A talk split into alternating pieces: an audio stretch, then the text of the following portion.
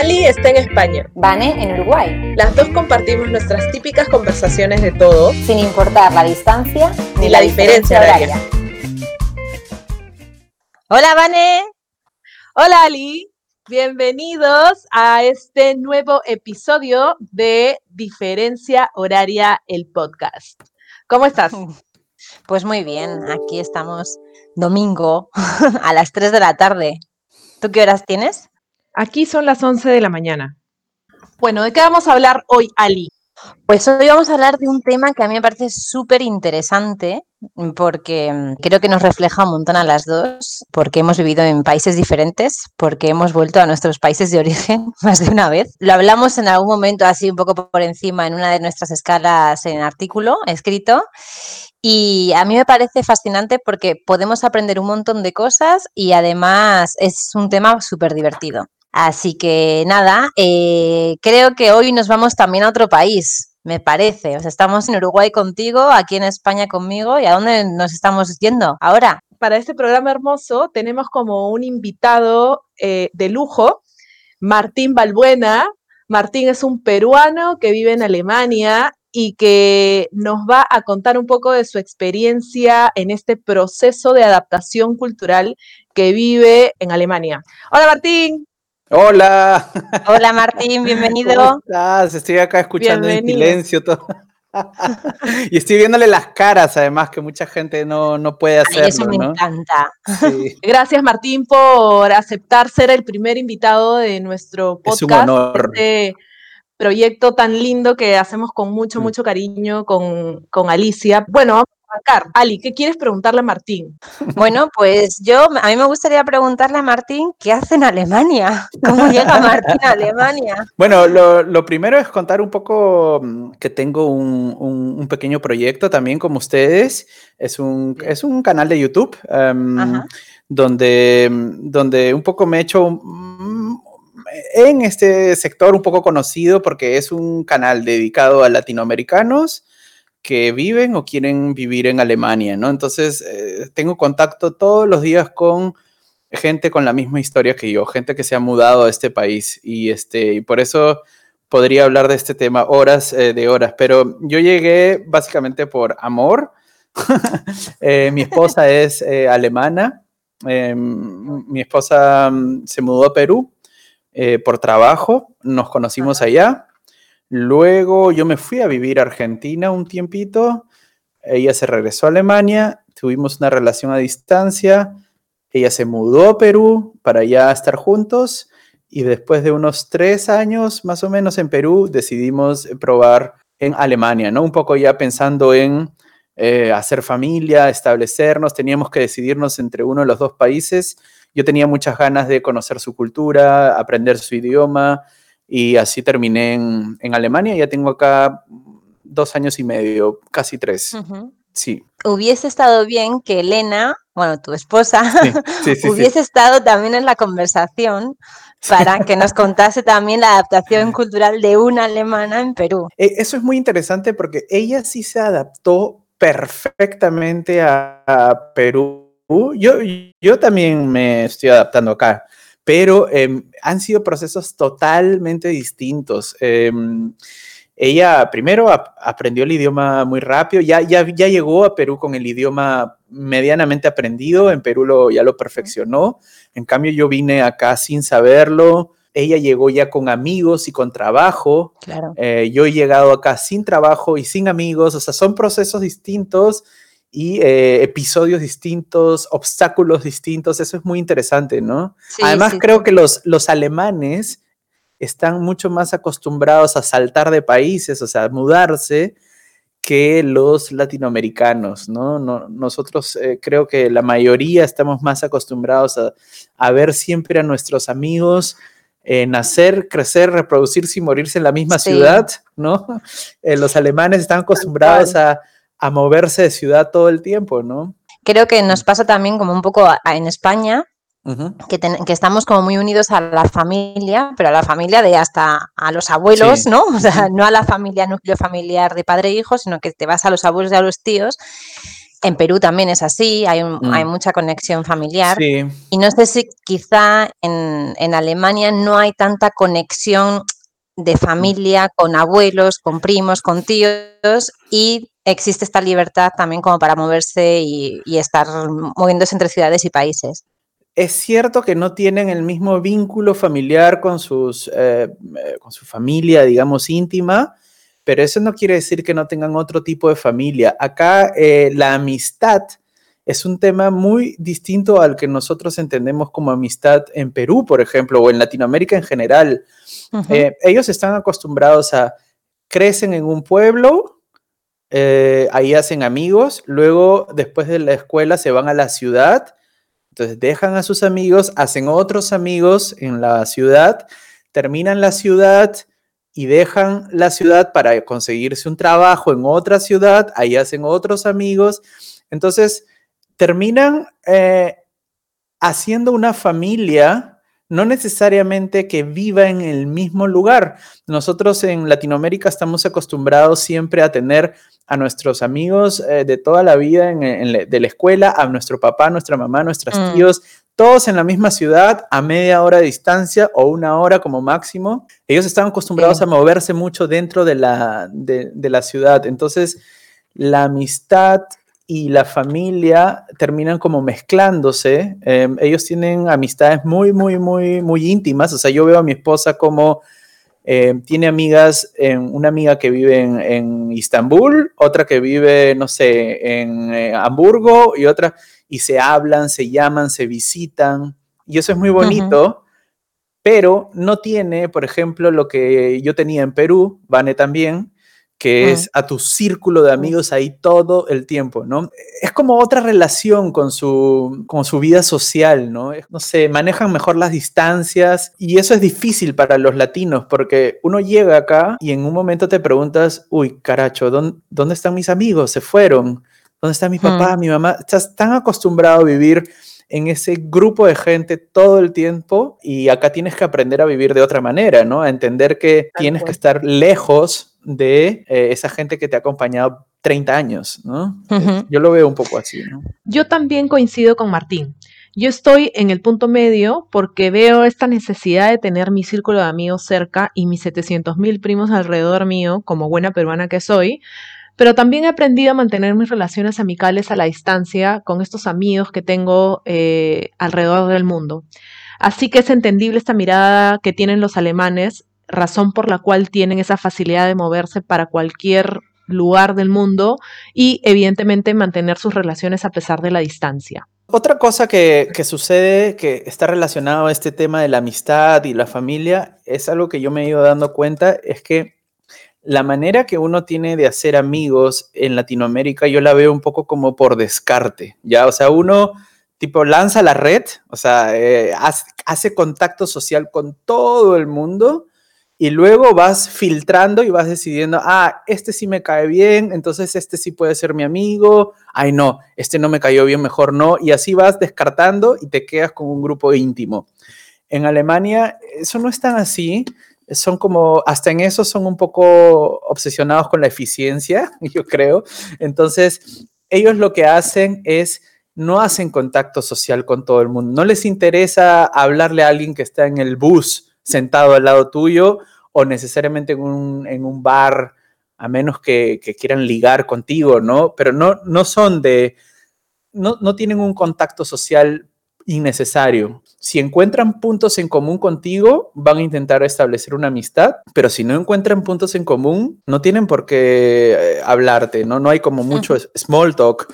Si te das cuenta, es otra cultura y es otra manera de hacer amigos, otra manera de entender la vida, otra manera de, de ver las cosas. Y creo que el gran problema de, de, la adaptación que tienen muchos latinoamericanos, en general hispanohablantes, cuando llegan, eh, el primer choque es que no entienden por qué acá se hacen las cosas diferentes, pero nunca responden la pregunta, claro. simplemente la pregunta queda mm. sin respuesta y la solución es ponerse a llorar, o sea, ponerse, ay, es que acá todo es muy difícil. No, hay otra manera de hacer las cosas simplemente, ¿no? Claro, es reaprender lo que, o sea, tú has aprendido algo, bueno, pues tienes que reaprender otra cosa diferente. Exacto. Y, y intentar mirarlo de la manera más positiva, ¿no? En el proceso. de hecho, em, eh, para este proceso creo que es importante lo que dice Martín, es un poco saber que te tienes que sacar el chip sí o sí, porque si tú llevas tu chip peruano a donde tú vayas, a cualquier parte del mundo, te va a costar muchísimo el, proceso de adaptarse. Mejor es sacarte el chip y saber que estás o vas a enfrentarte a una cultura diferente, rica de la misma forma que la peruana, pero eh, con ganas de absorberla, sin duda, ¿no? Porque si no, te vas a poner a llorar, como dice Martín. sí, bueno, suena fácil, pero no es tan fácil. ¿ah? O sea, a, la hora, a la hora que tú, llegas con mucha ilusión, un país nuevo, hermoso, pero a la hora que, que, quieres salir y hacer amigos o ir a la tienda y no sabes el idioma, acá eh, es bien valorado el espacio personal, o sea, respetar el espacio personal y es parte de eh, generar un vínculo con alguien que tú no seas invasivo, o sea, e, es, es, es este, mm, se estima mucho eso, entonces nosotros estamos acostumbrados a todo de una, ¿no?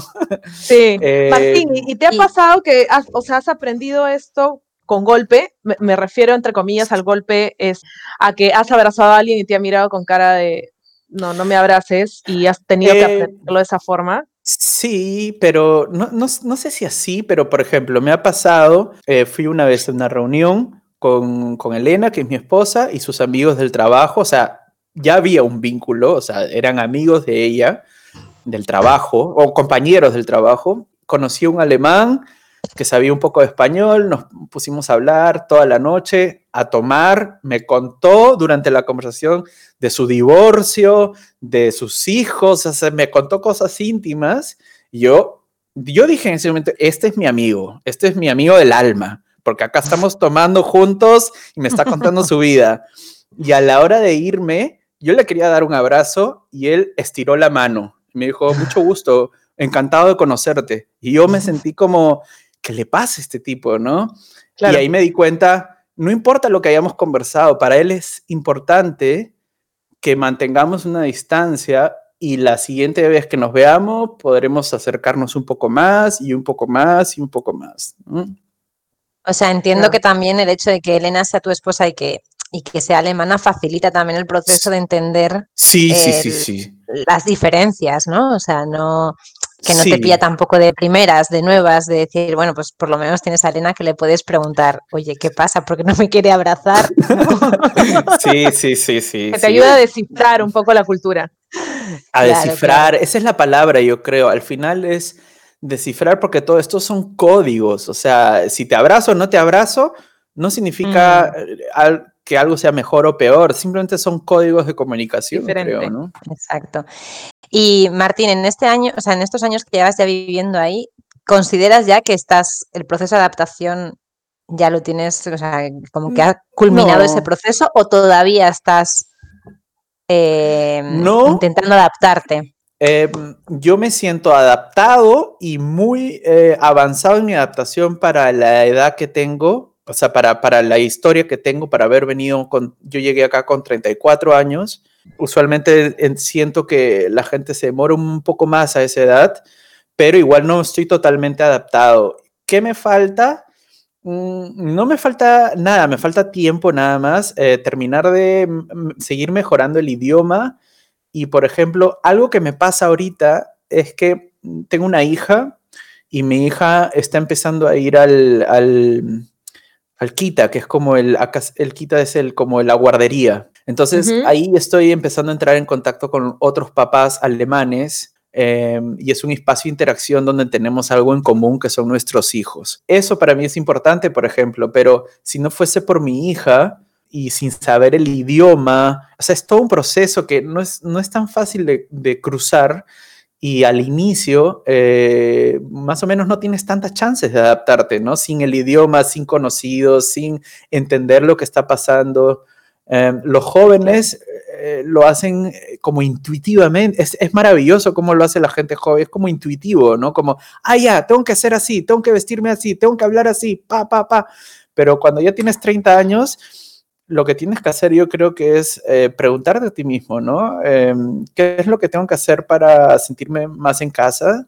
y, vas, vas descubriéndolo, ¿no? Mm, el proceso de adaptación cultural, o sea, realmente se llega a dar completamente, o sea, tú te vas a sentir, crees que en algún momento te vas a sentir un Heisen Dyson alemán. No, no, no, y tampoco lo quiero, ¿no? Yo me siento muy peruano y me siento muy, sobre todo, latinoamericano porque he vivido en Argentina y en Colombia y tengo muchos amigos en Ecuador, Brasil. España no, no, no lo conozco tanto eh, todavía, al menos, pero eh, me siento más identificado con, o sea, juega Alemania-Argentina y yo quiero que gane Argentina. O sea, todavía estoy para el lado latinoamericano, ¿no? Y no tengo ninguna ganas de, de sentirme alemán, pero sí tengo ganas de adaptarme. Em, yo creo que eso no se va a acabar nunca porque, por ejemplo, acá en Colonia, que es la ciudad donde yo vivo, tengo un grupo de amigos que son alemanes, pero de padres latinoamericanos, ¿ya? O sea, papá peruano, mamá colombiana, pero nacieron y se criaron acá. Entonces ellos hablan español y ellos dicen, siempre me cuentan que los alemanes piensan que ellos son, eh, que no son alemanes y cuando van a los países de sus padres, a Perú, por ejemplo, piensan que no son peruanos, ah, porque, porque se ven rubios, pero acá no son tan rubios y así, mm. ¿no? Claro. Ah, entonces, eh, no, no, no tiene que haber una adaptación total. Yo creo que la adaptación termina cuando tú te sientes libre, ¿no? Eh, cuando tú ya te sientes, ok, puedo ir al doctor solo, puedo, eh, si quiero, puedo hacer amigos alemanes y si no quiero, no. Pero cuando ya tienes la, capacidad de desenvolverte, creo que ya se puede hablar de una adaptación suficiente, ¿no? Eh, eso, es, importante, ¿no? Si entiendes los códigos también, ¿no? O sea, sabes que no se puede abrazar a la primera, el supermercado, acá, no sé cómo es en España, pero acá las cajeras de los supermercados están molestas todo el tiempo, todo rápido. Entonces yo me quejo con mi esposa y le digo, ¿por qué todas las cajeras te tratan tan mal? Y mi esposa se quejaba de las cajeras en Perú. Ella decía que le hablaban mucho, que le hablaban mucho y que era todo muy lento. Y acá es todo muy rápido, pero el servicio al cliente se mide más por la eficiencia y no tanto por el trato. En Perú es más por el trato y no tanto por la eficiencia. Entonces, si entiendes ese código, ya no te molesta tanto porque dices, ah, por esto es, ¿no? Y, claro, o sea, no deja de ser un código eh, que me parece que lo has explicado súper bien.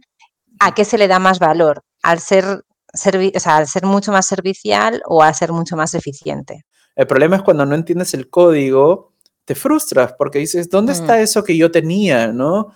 Eh, y, reniegas y hay gente, no solamente acá, sino en España, en Estados Unidos, en, donde sea, que se mudan de país y nunca intentan entender cuáles son esos códigos y nunca se adaptan y vives renegando y frustrado y es triste, ¿no?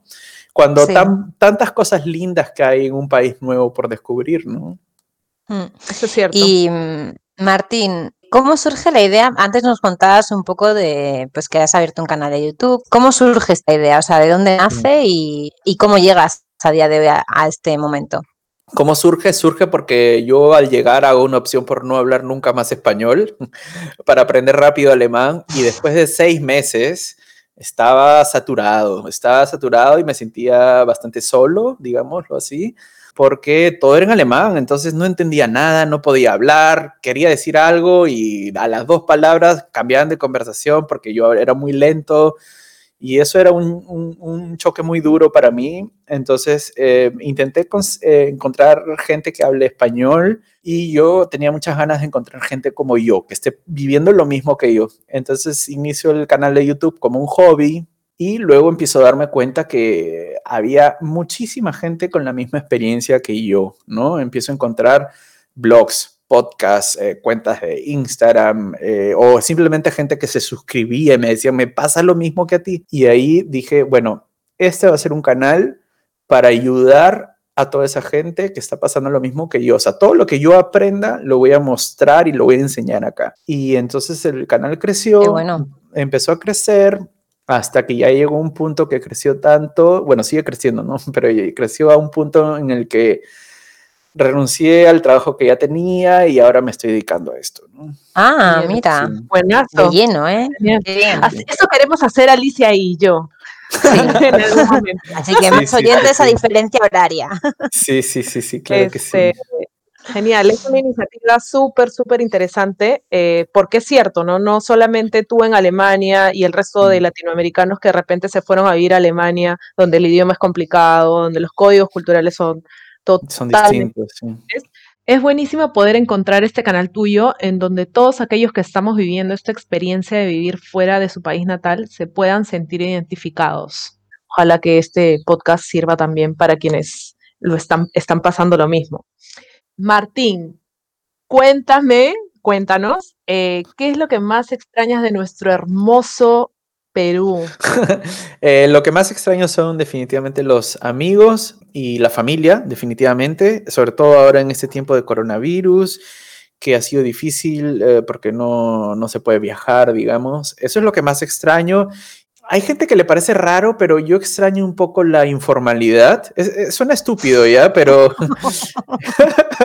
yo extraño un poco, la gente no me entiende cuando, cuando digo esto, pero yo, yo sí extraño el tráfico, eh, la, informalidad, que caminas por una calle y te están vendiendo un extracto de rana en el mercado, ahí tú dices, ¿qué es esto? O sea, esas cosas como que parecen de, un, de una película que encuentras en Perú, acá no hay, acá todo está ordenado y todo es como, como previsible, digamos. En Perú, cada esquina podrías hacer un documental de algo, ¿no? Eso lo extraño mucho, esa informalidad o ese caos limeño. El caos, el eh, caos. Ali, ¿tú extrañas?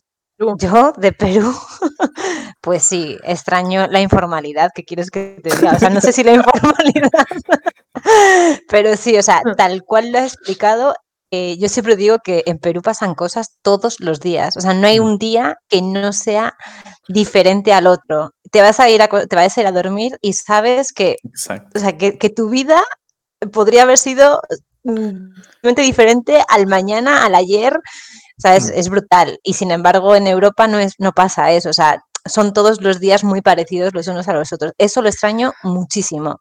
O sea, porque tienes miles de cosas que contar. O sea, vas a Perú y todos los días tienes algo que contar y algo que dices, esto es la anécdota del mes, pero te das cuenta que no, que es la anécdota del día o de la hora. Exacto, eh, exacto. Sí, sí, sí, Eso yo lo extraño muchísimo. No extraño el tráfico, eso es verdad. O sea, no me ponía muy nerviosa. Mm. La comida, extraño el ají de gallina como, como lo que más. Mm. Eh, y obviamente a los amigos, ¿no? O sea, mm. al final es como que extrañas el estilo de vida, o sea, es, el estar. No, es, no, es, tanto el algo tan, tan aterrizado o algo material, sino el estar, el vivir, el salir a la calle y ver, no sé, eh, el malecón, ¿no? O sea, es, son como o experiencias, sensaciones. O sea, yo creo que es más extrañar una sensación mm, o emociones.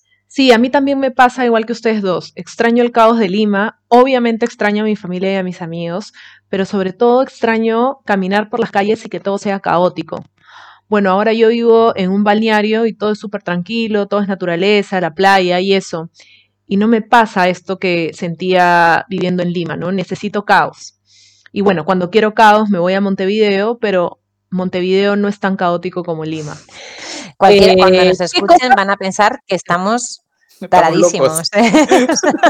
Estos tres locos que, están ahí eh, deseando, el, deseando el caos. Bueno, para ir cerrando, Martín, según tu experiencia, ¿qué crees tú que debería ser una persona que está pasando por este proceso de adaptación en otro país para que ésta sea más acelerada o por lo menos más disfrutable? Sí, yo, a ver, primero hay que entender quién, quién es la persona que se está mudando, si, si eres eh, bastante joven y si estás llegando a una actividad en concreto, como por ejemplo a la universidad. Em, no, no, hay que hacer mucho, o sea, diviértete en la universidad, digamos. O sea, la, la, interacción va a hacer que tú te adaptes eh, sin tanto esfuerzo, ¿no? Em, digamos, te hace forzar, pero no, no, es, no es un gran drama. Para la gente un poco mayor, gente que viene, por ejemplo, por una pareja o casados, en mi caso, o porque te mandaron por el trabajo y ya, ya, ya hiciste tu vida y te están mandando con tu familia, algo así. Eh, lo primero es el idioma. De verdad que el idioma es la gran puerta de todas eh, para la adaptación. Em, o sea, entender lo que te están diciendo y poderte comunicar ayuda muchísimo en todos los sentidos, hacer amigos, encontrar trabajo, encontrar piso y no, no estás como luchando con, con, con, todos, sino luchas menos. Eso es lo primero, el idioma. Y lo segundo es de lo que ya hablamos, ¿no? Entender un poco los códigos y, y, no caer en la trampa de echarle la culpa a los locales de tus problemas. Ese es un, un gran una gran tentación, ¿no? Cuando uno se va a otro país, o sea, gente que se muda a Perú, no, es que acá hay demasiado tráfico. Así es. Yo creo que pasa mucho por la aceptación, ¿no? Aceptar que fue tu decisión mudarte, aceptar que el país donde estás viviendo es así y aceptar también que hay cosas buenas, que no todo es eh, malo, que hay muchas, muchas, muchas cosas buenas y solo aceptando es que se puede mirar eh, de manera positiva, con esperanza, con energía, con, ganas. es muy lindo mudarse a otro país y es muy lindo también no mudarse, o sea, que, quedarse también es una muy buena opción, ¿no? Eh, pero yo diría que eso, ¿no? O sea, mi idea también va un poco por lo que, eh, por lo que ha dicho Martín. Yo explico brevemente, porque casi que tenemos que ir cerrando. Yo explico brevemente que yo disfruté tanto Perú, y siempre lo digo, porque tuve una experiencia previa que de vivir antes de vivir en Perú viví en Irlanda y no lo disfruté tanto y fue porque iba negada a disfrutar el proceso. Entonces me junté, pues solamente me juntaba con españoles eh, y con italianos, con polacos y estábamos constantemente hablando de nuestras casas sin intentar entender la cultura irlandesa en mm. ese momento. Y cuando regresé a España y tuve la oportunidad de volver a irme y fue Perú el destino, yo dije, yo aquí, o sea, hoja en blanco, papel en blanco y aprender códigos y ya mm. meterme en la cultura, hacer todo lo posible para, poder disfrutarlo. Y bueno, ya tú sabes que yo me peruanicé, pero vamos, la que más. Ah, no sé cómo todavía no hablas como peruana, porque es lo único que te faltaría. Sí, no, ya te contaré alguna metida de pata. te contaré alguna metida de pata en el trabajo. hablando en código peruano, pero, pero al final es un proceso y el proceso hay que disfrutarlo, o sea, no, no es negarte algo, es simplemente entender que hay culturas diferentes y que estás en esa cultura y que la tienes, o sea, que si estás, tienes que disfrutarla y la tienes que, bueno, pues no juzgarla, ya está. Y, y yo creo pues eso, que el disfrute de ver que además poco a poco te vas eh, adaptando a una cultura y que te vas sintiendo y te, vas sintiendo eh, parte de, me parece una de las experiencias más bonitas. Y para mí el consejo es que se vayan. O sea, para mí es la mejor experiencia que puede tener mm. alguien en esta vida, el mm. salir de la zona de confort e ir a conocer otras culturas, aunque sea yo qué sé, dentro de los países hay diferentes culturas, aunque sea eh, a otra provincia o aunque sea a otra comunidad, a otra región, me parece una de las cosas más bonitas que puedes disfrutar y que puedes vivir. Mm. Sí, eh, gracias porque escucharlos me ha servido a mí para precisamente como entender que yo debo también como disfrutar este proceso que estoy pasando acá, acá, en Uruguay, ¿no? El disfrutar el proceso, el respetar el proceso y el eliminar un poco o estos prejuicios que uno puede tener frente a otra cultura y también eh, guardarme un poco mis códigos peruanos para entender los códigos peruanos uruguayos, ¿no? que de hecho es un mm. país que tiene cosas lindas para ofrecerme. Para terminar, Martín, cuéntanos en dónde te pueden seguir, de dónde nos puedes acompañar en tus redes sociales a estas personas o a nosotros que estamos precisamente en nuevas experiencias en nuevos países. Cuéntanos. Bueno, tengo tres, tres eh, mi proyecto está dividido en tres, eh, se llama El Jardín de Martín, en, así me encuentran, estoy en YouTube. Se llama El Jardín de Martín porque empecé hablando desde el jardín de mi casa. Eh, estoy en Instagram y tengo un podcast también, así que las puedo invitar cuando quieran. Ay, qué bien. sí, es un podcast sobre historias de migrantes, ¿no? Y sí, pero en YouTube es donde soy más más, eh, más conocido, ¿no? Más famoso y popular. Estamos con un famoso. Yo quiero que nos invites. Yo quiero que nos invites a hablar. Sí, sí, las invito, están invitadísimas. Por supuesto que sí. Gracias, Martín, por tu tiempo en, en este podcast de adaptación cultural. Gracias, Vane, por estar al otro lado del el océano. Gracias, Manolo. Y un beso a todos los oyentes. Nos escuchamos en el próximo podcast. Antes, seguidnos en eh, Instagram Diferencia Horaria y Facebook Diferencia Horaria. Hasta luego. Seguidnos, seguidnos a todos y a Martín también. Besos. Chao. Lima de nadie, agua al aire. Lima serena, Lima de nadie, Lima barranquera y agua al aire.